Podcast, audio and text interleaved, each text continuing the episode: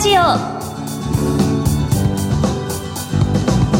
こんにちは。ビタミンラジオパーソナリティの小原美智子です。薬剤師として現在はウェルシア薬局と岐阜薬科大学そして日本ヘルスケア協会などで仕事をしています。この番組は健康をテーマに医療や健康に関わる専門家をゲストにお招きして明日の健康づくりのヒントになる元気を呼び込むお話を伺っています。リスナーの皆様にとってビタミン剤になるような番組を目指してまいります。6月4日から10日までの1週間は歯の衛生週間です。歯磨きなどの口腔ケアをしっかり行って歯の寿命を伸ばしたいですね。今回専門家のゲストには感染予防対策でリモート出演していただきます。そして番組の最後にはプレゼントをご用意しています。ウェルシア薬局がプロデュースした商品です。最後までお楽しみに。ビタミンラジオ。この番組はお客様の豊かな社会生活と健康な暮らしを支えるウエルシア薬局の提供でお送りします。ビタミンラジオ。早速今月のゲストをご紹介いたします日本歯科大学教授航空リハビリテーション多摩クリニック院長の菊谷武さんです。先生よろしくお願いいたします。はいよろしくお願いします。よろしくお願いいたします。今月の特集テーマは美味しく食べるためのお口の健康です。1回目の今日は歯と口の健康と題してお話を伺います。パソコンのモニター越しに先生のお顔を拝見しておりますが先生は今クリニックの方にいらっしゃるんでしょうか？はい、あの、普段勤めているクリニックによります。菊谷先生は、日本歯科大学航空リハビリテーション多摩クリニックの院長で、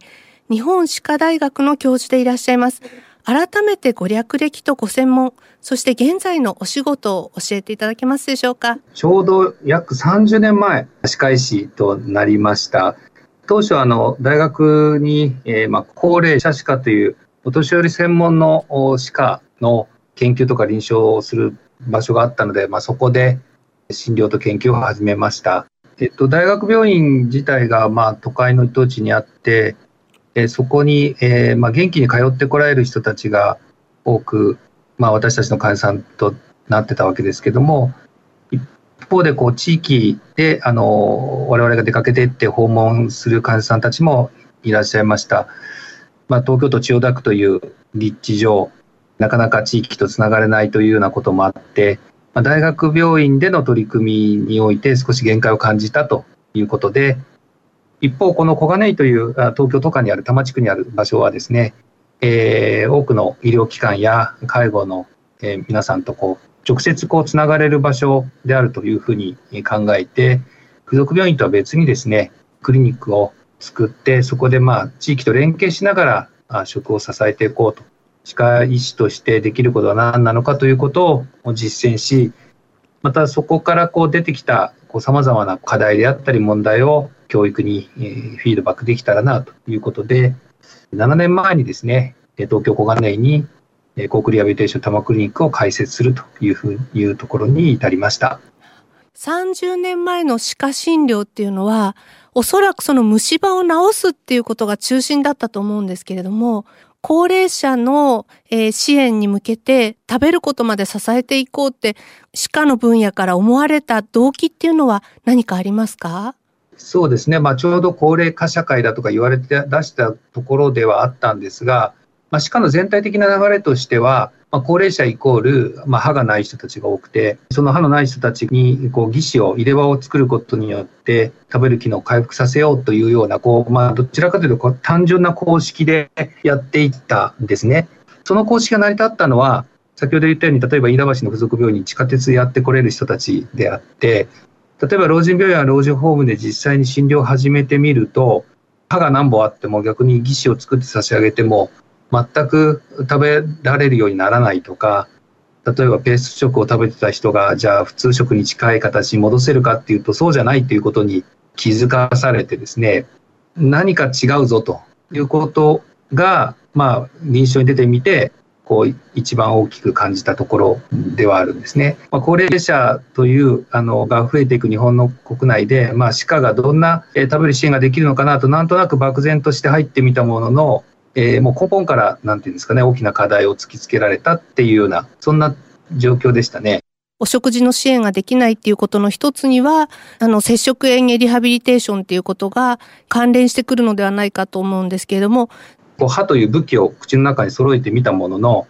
あまり役に立たないということに気づいて、じゃあどうしたらいいのかということをこう考えあぐねていたところ、えー、ちょうど同じようなタイミングで、えー、この接触園芸リハビリテーションという考え方が、まあ、国内でもこう頻繁に使われるようになってきてですね、そこに実は大きなヒントがあったんですね。例えば、舌ですね、舌や頬が動かないと噛めないよねということ、まあ、その舌や頬に対するいわゆる訓練で、そこの部分を良くしようとですね。逆に、えっ、ー、と、噛めなくなってしまった、なかなかこう回復が難しいよという人たちには、形あるもの、硬いものを食べることを目標にするのではなくて、柔らかくてもしっかり栄養が取れるもの、柔らかくても美味しいものみたいのを提供するのが重要なんじゃないかという考え方とか、まあ、それをあの実践していくためには、病院だけの完結医療では無理で、地域を巻き込んだ方法が必要なのではないかみたいな考えは、このまさに接触園芸リハビリテーションという考え方の中に、ちょうどこう、スポッとはまったと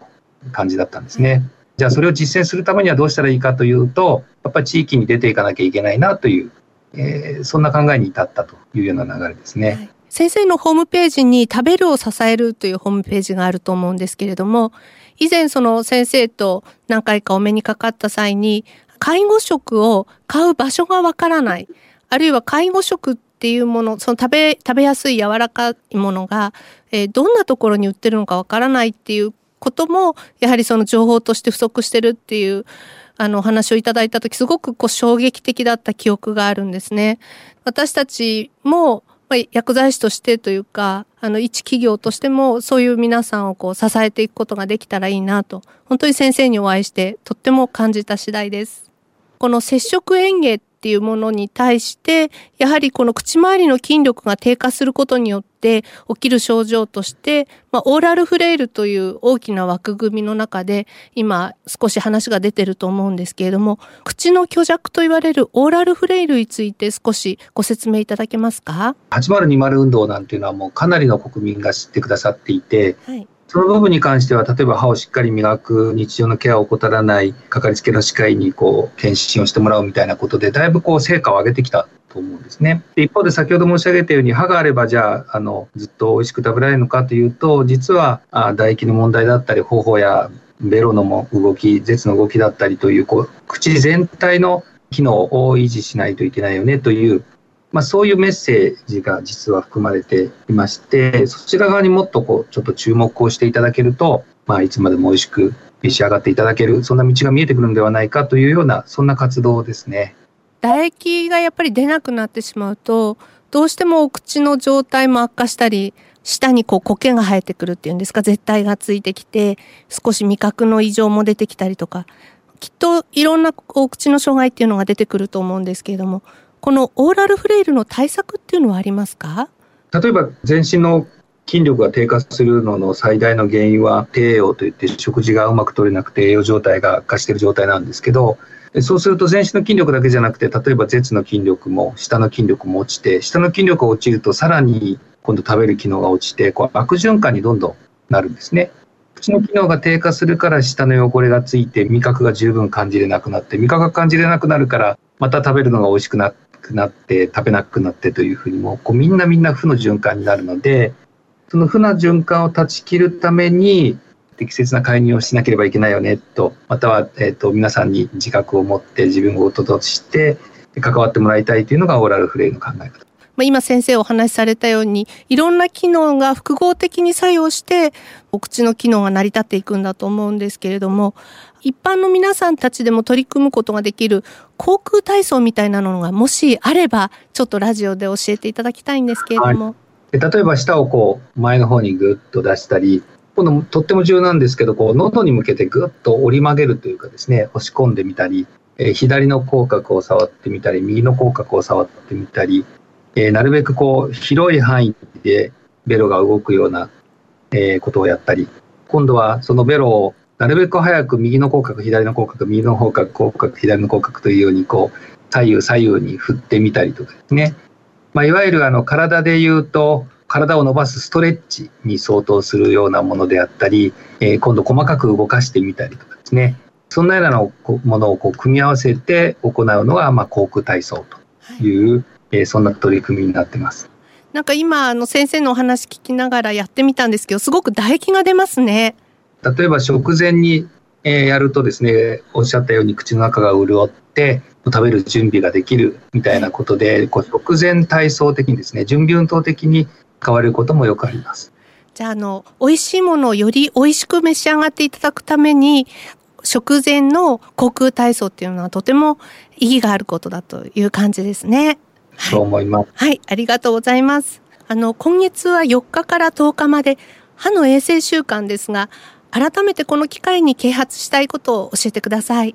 やはり定期的な歯科の検診を受けて、なるべく早くさまざまな口の変化を専門家に見つけてもらって、えー、早めに対処していただくということは重要かというふうに思っているので、コロナ禍少し落ち着いたところで、また、はい、えー、かかりつけの先生のところにお電話いただいて、また再開をしてもらいたいなというふうに思ってます。はい。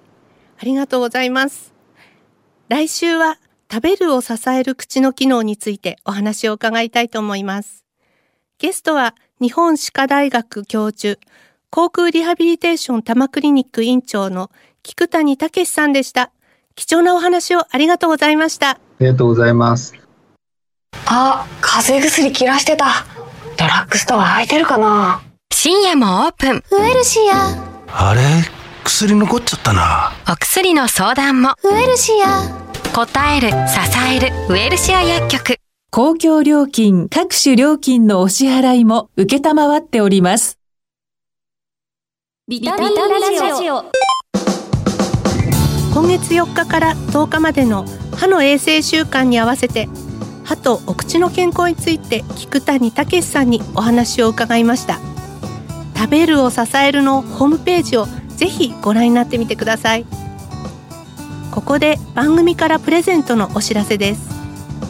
6月は食べるぬるねば生姜スープを抽選で10名様にプレゼントします。横浜薬科大学総合健康メディカルセンターとウエルシア薬局が共同開発した商品で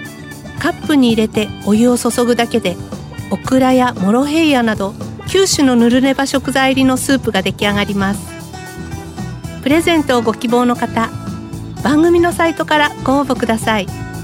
締め切りは6月19日です。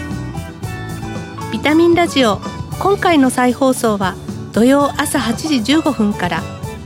放送後はラジコのタイムフリーやポッドキャストでもお聞きいただけます。次回の放送は6月9日です。きれいに歯を磨いてお口を清潔に保ち健やかにお過ごしください。番組パーソナリティの小原美智子でした。来週のこの時間にまたお会いしましょう。ビタミンラジオ。この番組はお客様の豊かな社会生活と健康な暮らしを支えるウエルシア薬局の提供でお送りしました。